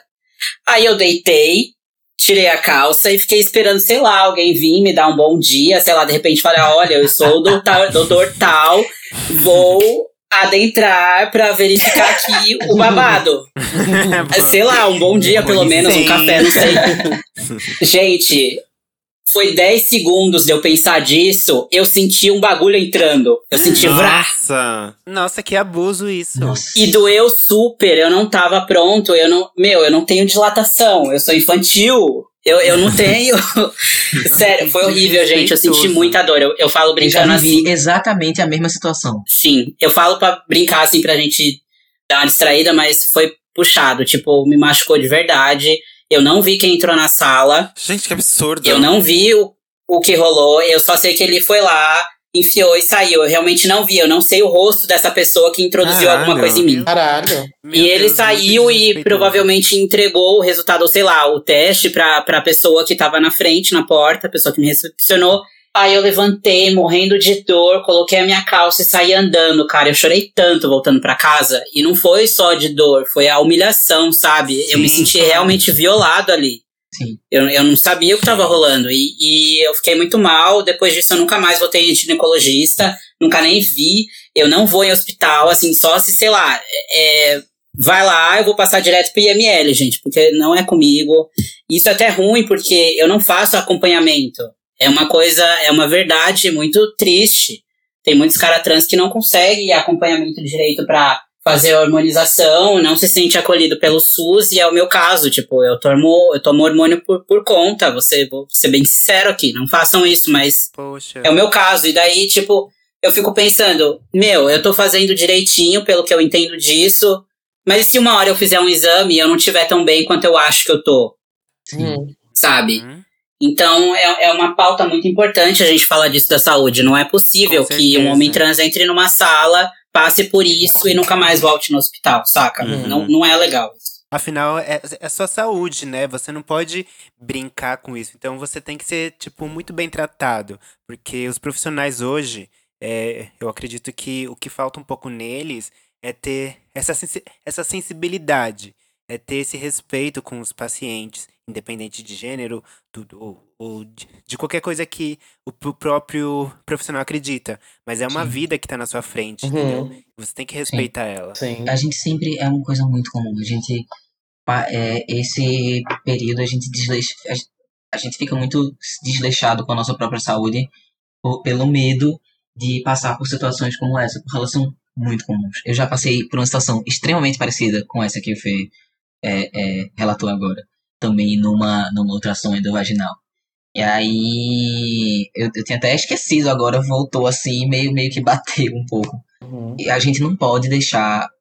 É porque é foda porque mexe muito com o que é sensível na gente.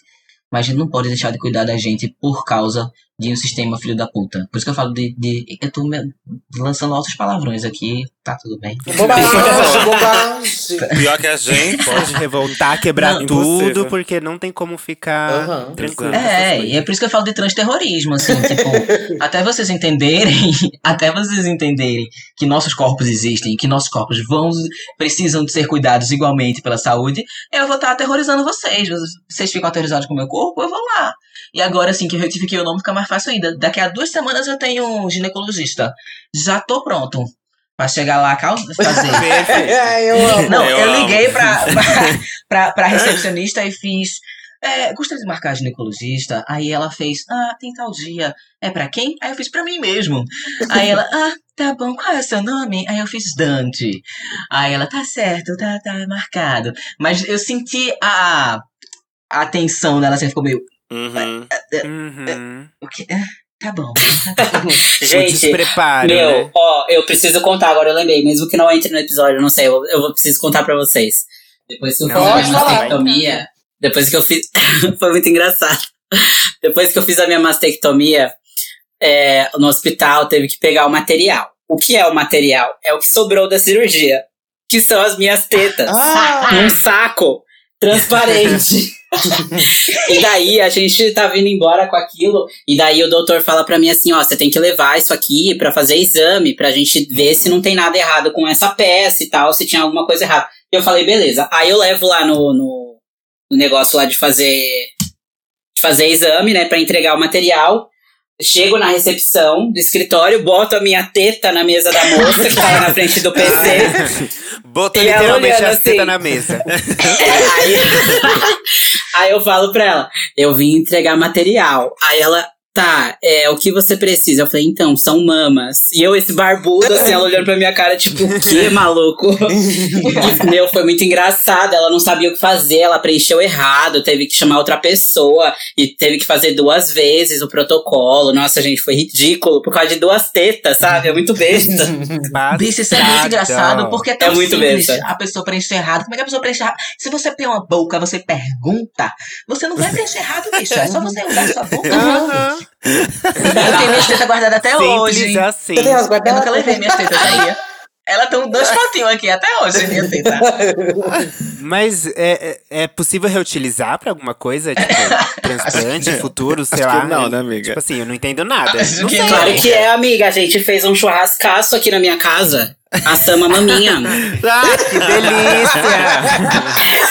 Churrascos de maminha. De- Depois dessa, eu virei vegana completamente. Bom, com essa deixa maravilhosa desses churras, Vamos para necessários. vamos para o momento pra quem você tira a peruca. Pra quem você tira a peruca? Que é o momento aqui do podcast pra cada um de nós indicar um livro, um álbum, uma série, um filme. Eu sempre falo livro, mas ninguém aqui lê, tá? Bando de ignorante. Não sei se vocês leem, a gente não lê nada. Então, indicar uma revistinha, sabe? De consulta, uma coisa assim. Um gibi. Um gibi. qualquer, qualquer coisa legal que vocês Qualquer tenham. coisa que vocês queiram, uma conta do Instagram. Eu falei qualquer gibi, não falei. GP, não. Pode indicar o que quiser, gente. Um GP, entendeu? Pode indicar um dealer. Um ótimo, Pode inclusive. indicar um dealer bom. Aí eu tá tenho, hein? aceitando, Aí tá? eu tenho pra indicar. Vou lá. Eu fiquei pensando, né? Fiz, Meu Deus, vou ter um momento de tirar minha peruca. É agora, é meu momento. É. e aí eu fiquei pensando várias coisas. Pensei em indicar cinema pernambucano, porque eu sou daqui, aí queria levar a palavra do cinema pernambucano pra lá. Mas aí eu não. Pensei num filme específico. Achou melhor Aí eu não. tinha pensado, minha categoria. minha categoria, que é essa minha raça, que é a raça TikToker. Hum. Vou indicar um TikToker que eu gosto para um caralho. É, que é o Nicolas Avancini. Ele também tem um podcast chamado Pode Surtar, que ele entrevista os outros TikTokers. E, mas ele tem uma produção muito boa. Ele faz roteiro, ele faz uns sketches assim. E aí Qual ele é tem múltiplas perso- o TikTok dele? Nicolas, Nicolas Avancini, Cine com, com um S, Avancini. Vamos ver. É muito bom o conteúdo dele. Ele faz, assim, umas sketches muito engraçadas. Ele tem múltiplas personalidades. E aí ele brinca com essas personalidades dele. Aí tem o Nicolas Alienator, o Nicolas do Twitter, que fica falando em asterisco, o Nicolas Heterotop, que o Nicolas Chavoso, o Nicolas Heterotop é. é, é- é- tem, um- eles, eles vão fazer uma emboscada pro Nicolas Heterotop. Aí, olha lá, Nicolas Heterotop, uma barbearia com cerveja artesanal. Aí tá, dá na cabeça dele. Aí, enfim, Humor e piada. é muito, é muito legal. Ele é muito bom de roteiro, ele brinca com as trends, as trends, essas trends de biscoiteiro, Uhum. de transição. Tá cantando uma música feia, aí você faz um brown, aí você trans, vira, fica bonita, ele tira onda com a cara dele fazendo isso, assim. Só que ele é refinado, não é aquela coisa, aquele humor gaiatice. Ele é, ele é, eu, eu acho o humor dele assim. Não é tipo a Duda, né? Que é bem. Coitada. Ai, eu ia falar Duda. Ai, como vocês me. Ai, não tira meu nome Olha, o Nicolas me-. Ele me segue no TikTok, Nicolas Avancini. Vou dar uma olhada depois. Dê uma olhada, é chique o conteúdo dele. Chique, e você, Fernanda? Bom, vamos lá, né? Vamos tirar a peruca, que eu acho que é melhor tirar ela do que deixar cair no palco, né? Por favor, hein? Ah, eu vou indicar primeiramente o que tem me mantido a salvo, que é Ouçam Madonna, galera. Eu sou muito fã da Madonna. Madonna! Em especial Amo. Ray of Light, se você nunca ouviu. Oh, Garotinha, não. novinha, fã da Ariana Grande, escuta, cara. Sabe? Pra conhecer também, é muito bom. E vou indicar também o Instagram da minha mama drag, que é o Oficina da Malona. Grandes perucas maravilhosas. Chique. Very chique. E toda a minha família drag. Se vocês entrarem lá no Instagram da Malona, vocês vão ver umas fuleiras lá, umas mais ou menos, outras mais bonitinhas. Vocês podem seguir minhas irmãs, que elas são legal também, assim. Tem mais, mais ou menos. Às vezes. bonitinha, viu? Eu acho. Amiga, já tirou sua foto de lá, eu juro, Ai, calma. coitada. Não esquenta. Ai, já fiz curso com a Malone. Ela é tudo, viu? De peruca. Recomendo. Ela é tudo. Ela é viu? Mara. Satã, corta, corta a indicação, a peruca dele pra Madonna só, por favor, tá? Porque aqui é só Mariah. Coitada. Obrigado. Aqui é só direito de Jackson, tá, Ai, querida? ai, ai. Ai, ai, Amo. Eu vou começar, vai. Eu tenho aqui já. Eu quero indicar Vai. primeiro aqui pra vocês. Oh, meu Deus. Indicar, você vai indicar em outro, outro podcast, pariu, meu amor. Aqui eu vou tirar a peruca. Você vai tirar a peruca. Sim, claro, com certeza, meu amor. Primeiro eu vou indicar aqui uma cantora Obrigada. que eu estou é, viciado. Incrível, capixaba, muito boa, um visual incrível, uma música maravilhosa. Ela chama Morena, com dois N's. Ela acabou de lançar uma música chamada Açaí. Gente, por, sério, deem uma escutada nela, deem essa chance que essa Mora tem uma açaí. bafo. Bafo, bafo, bafo. E Açaí de Paçoca, soca, soca. caralho, Açaí. E tem produção do Ruxel, inclusive, nessa música. O Ruxel, que é muito foda também. Ruxel no no Beat! Da Glória Groove, vocês devem conhecer o Ruxel. E, en- enfim, vai lá dar uma chance. Tem clipe já, inclusive, a sair. E é isso. Eu, e vão lá procurar Moreira. E tem uma outra indicação também, bem rapidinho aqui, que é um podcast que acabou de estrear, que a gente tanto fala desse lugar aqui, gente. E eles fizeram, Meu Deus, mais eles um fizeram um podcast, que é o Ah, não, misericórdia. Ziga, que é uma boate que a gente sempre cita aqui, que a gente adora, foi muito. Ai, Bianca já sim, mamou muito saudade, lá. inclusive. Ela se perde toda vez. Bianca já Lamona sempre tá Com certeza. lá, vomita lá pelo Zig, passa mal, é, com enfim. certeza. Aí o Zig agora tem um podcast e a gente sabe dessa também, essa dificuldade que tem nas boates nesse momento agora de pandemia. De- a gente tá, vamos completar dois anos que as boates estão fechadas e o Zig, ele não é só uma boate, ele é muito mais, é um espaço é, muito foda, sabe? Que agora foi para festas online, para várias outras atividades e agora eles transformaram também em podcast. Então vai lá no podcast que chama Fumódromo do Zig. Porque se você é daqui de São Paulo, já veio aqui em São Paulo, passou no Zig, É. sabe que o Fumódromo do Zig também é um point. É onde tudo acontece. É onde Onde tudo tudo acontece. acontece, Bianca. Se eu parar aqui pra falar. É babado. É babado. Amiga, se você parar pra falar, Vários relatos. Lá. A cabeça Vários relatos. Bom, Vários relatos. o primeiro episódio é comigo e tem o segundo com Bonita de Costas, que tem que vir aqui pro Isso podcast, aí. viu? Vai, Lamona, quem, pra quem você tira sua Vamos peruca? lá. Eu vou tirar a minha peruca. Chanelzinho de ponta pro Jonas Maria, que é um homem trans, criador de conteúdo digital. Segue lá a conta dele no Instagram, é Jonas Maria, com dois As no final. Ele tem um podcast que se chama Degenerados. Ponto podcast, que é o arroba do podcast dele, mas o podcast dele se chama Degenerados. Você pode seguir no Instagram, pode ouvir também. O Jonas é maravilhoso, a gente já trabalhou junto na campanha da Doritos, Rainbow, de 2019. E foi onde eu conheci. E é isso, sigam o trabalho dele, que ele arrasa demais. O que, que ele faz? Ah, tá. É, Bafo. é tudo o podcast dele, já escutei, é bafo. Ele é tudo. Ele é Qual o tudo. nome do podcast? Degenerados. É, eu tava meio dormindo aqui, você catou, né? Daí eu me interessei mais pro Ah, finalzinho. Ai, mulher. Bom, eu vou tirar a minha front, minha full lace. Hoje eu tô de full, meus amores. Desculpa vocês que estão aí de peruca de garrafa pet. Eu tô com a full lace, tá, meu amor? Tá Hum, passada. ela, né? Vou tirar minha full lace bem devagarzinho, porque eu não vou estragá-la por ninguém. Vou tirar minha full lace para ah, Ludmilla, para João e para Camila. Eu tô viciado em Big Brother, né, gata? Então, assim, vou falar de Big Brother nesse momento. Vou tirar minha peruca para Ludmilla, para João e para Camila. Tá acontecendo um babado muito bizarro, muito escroto fora da casa, aqui mesmo no Brasil, nessa grande merda que a gente tá inserida. As pessoas estão indo contra João, contra Camila, dizendo que eles ah, bom, quem assistiu sabe o que eu tô falando. Não vou explicar muita coisa, não. É, quem assistiu sabe o que aconteceu dentro da casa com Rodolfo, com João e com Camila.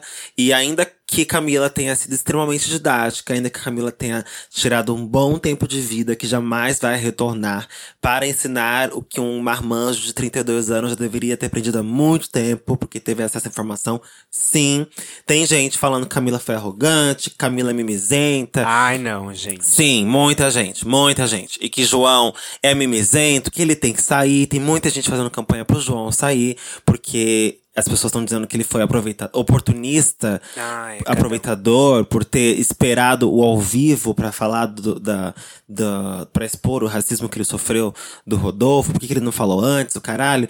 Então, assim, vou tirar minha peruca pro João, porque o João é a vítima da história, a pessoa que sofre racismo, a pessoa que sofre transfobia, a pessoa que sofre qualquer tipo de preconceito, ela decide o que ela faz a partir daí.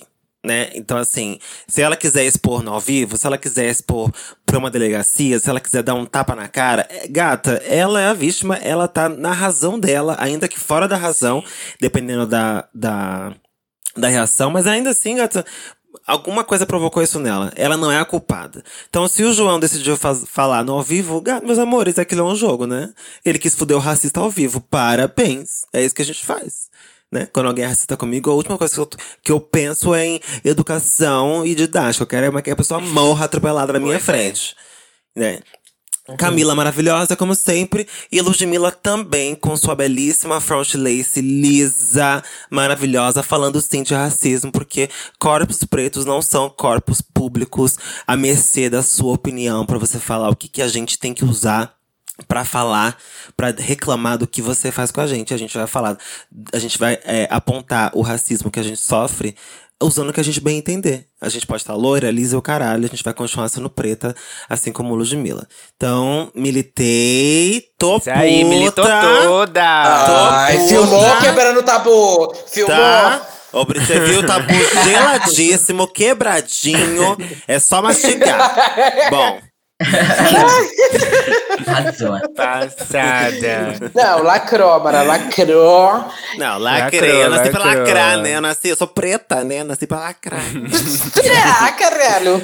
Bom, aqui para o final, então, vamos caminhando, né, na verdade, porque temos aqui ainda uma outra parte. Lá na quinta-feira, os meninos aqui continuam com a gente. Yes. Episódio de quinta. Bom, passem aí as redes sociais pra gente. A gente quer seguir vocês, quer mandar muita mensagem. Vamos lá, conta. denuncia, denunciar.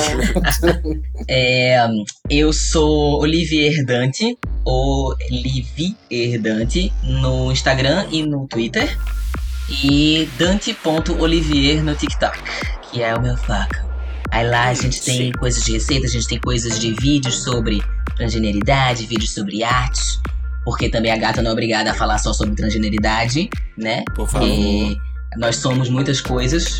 E isso é uma coisa que eu acho muito importante ressaltar, trazer aqui. Que é, é importante a gente estar nos lugares falando sobre transexualidade, mas é importante também a gente ser visto como as outras funções que a gente executa no mundo, que a gente exerce no mundo. Nós somos artistas, nós somos médicos, dentistas, advogados, enfim, o que quisermos ser. Então, na minha conta, não vai ter só coisa sobre transexualidade, vai ter também. Mas é isso, a produção de conteúdo delas é sobre a vida dela. Falou bonito, Tá. Dante. Ah, obrigada. E você, Fernandão? Bom, é, meu nome é Fernando, mas no Instagram tá como Ferdinando1994, que é quando a bicha nasceu. E eu não posto tanto no Instagram. Também tem o da minha drag, o arroba Pamela Safik, com PH, tipo a Safo. É, sigam lá também, mas eu tô meio que de férias da minha drag, né? Como eu falei lá no começo, então não tenho postado tanto. Se vocês querem me ouvir falando bosta ou postando nudes, eu tô no Twitter. Arroba. Pamela Safik. e vamos lá, vamos fazer rodar aí a fila, o negócio, né? Mas não muito, Como que é a gente que tá é na o pandemia. Aquelas. Como é que é o Twitter aí? Só pra eu ver aqui um negócio rapidinho. Pode soletrar, por favor? Só que eu perdi aqui. Ai, Pamela com dois L's, tipo a Anderson, a peituda, só que eu, Safi, com PH. Beijos. Chique. Tô Sigam assim. eles, sigam eles. É isto. Bom, eu sou a Lamona Divine em todos os países, em todas as linguagens, principalmente em espanhol, que eu sei que vocês adoraram que eu falei espanhol no episódio passado.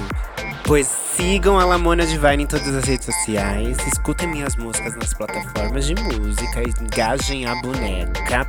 Se vocês querem mais músicas, escutem mais, que aí eu vou liberando mais. É, assistam meus videoclipes no YouTube, me sigam, interajam comigo e ajuda a gatinha. Bafo. E vocês, meninas? Olha, eu tô um pouco puta, viu? No- é, mandaram uma DM pra mim esses, ontem, acho, hoje, sei lá, tô meio confusa.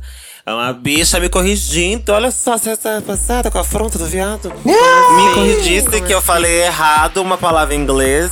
É, porque eu. No outro episódio eu falei tudo em inglês, né? No final. E aí eu falei. É, eu falei at, né? E é dot. Não. É at e eu falei dot. Isso, é at e eu falei dot.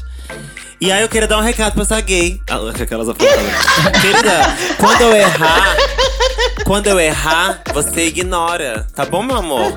Ignora, engole seco. Tá passada? Tá? Guarda Mas pra você. Guarda pra você, me corrigir na sua casa, tá, meu amor? Eu não quero saber dos meus erros. Eu já sei de todos eles. Não preciso ouvir de um viado que eu tô errada, não. Tô sempre certa. E quando eu erro, tô certa também. Então, meu Twitter é arroba delafancy. Ah, fancy com dois L's e Y no final, because I'm so fucking fancy. No meu Instagram, my Instagram account is Bianca Della Fans with double L as well, darling. And you can follow me. Actually, you can subscribe on my YouTube channel. Uh, is it good for you? Is it good for you, Duda? It's not good for me. It's Still not good for me. vai lá no meu canal. Postei vídeo novo essa semana. Vai lá dar o like, vai lá se inscrever no canal da mamãe, da madrinha. Deixa o axé da boneca, hein? E no Twitter dela Fancy, TikTok dela Fancy também. É isso, na capa da Vogue também e o caralho. Ai, e o cheque eu dei da ontem, querida. na tua cara. Ai, gostei. É, é, eu sou Dona Delo Russo, com dois L's, dois S's, duas bolas, um rosto, um corpo, um olhar, uma opinião, uma perna, um pé, uma bunda. E estou no Twitter, Facebook, Instagram, ah, Menino com Live, Tipo a Bapuru, né? Tumblr, É. O Bapuru drag. É. A perna, o pé. Serra, Samarisa, Riachuelo. Em muitos locais o meu nome está rodando, querida. Um beijo e até quinta-feira, gente. Beijo. Beijo, convidado. Um beijo, até meninos, foi quinta-feira. tudo. Beijo, ouvintes. Beijo. Beijo, plateia. Até quinta. Foi uma delícia. Ai. Ai. Ai.